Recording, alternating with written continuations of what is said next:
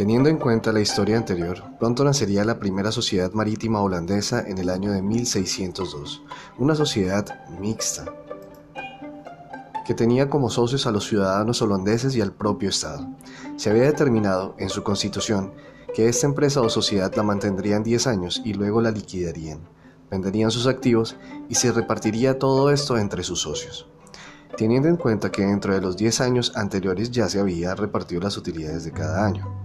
Sin embargo, al llegar la fecha de liquidación, muchos querían su parte del dinero de la liquidación para emprender otros proyectos, pero otros veían que el negocio era tan bueno que proponían mantenerlo y no liquidarlo.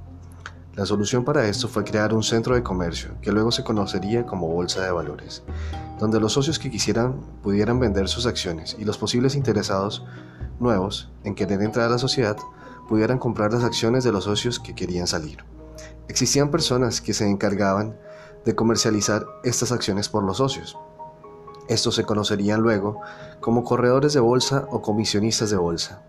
De esta manera, en el mundo, con el nacer de cientos de sociedades, se formaron bolsas de valores y acciones en diferentes países del mundo, siendo hoy por hoy la Bolsa de New York la bolsa más grande del mundo.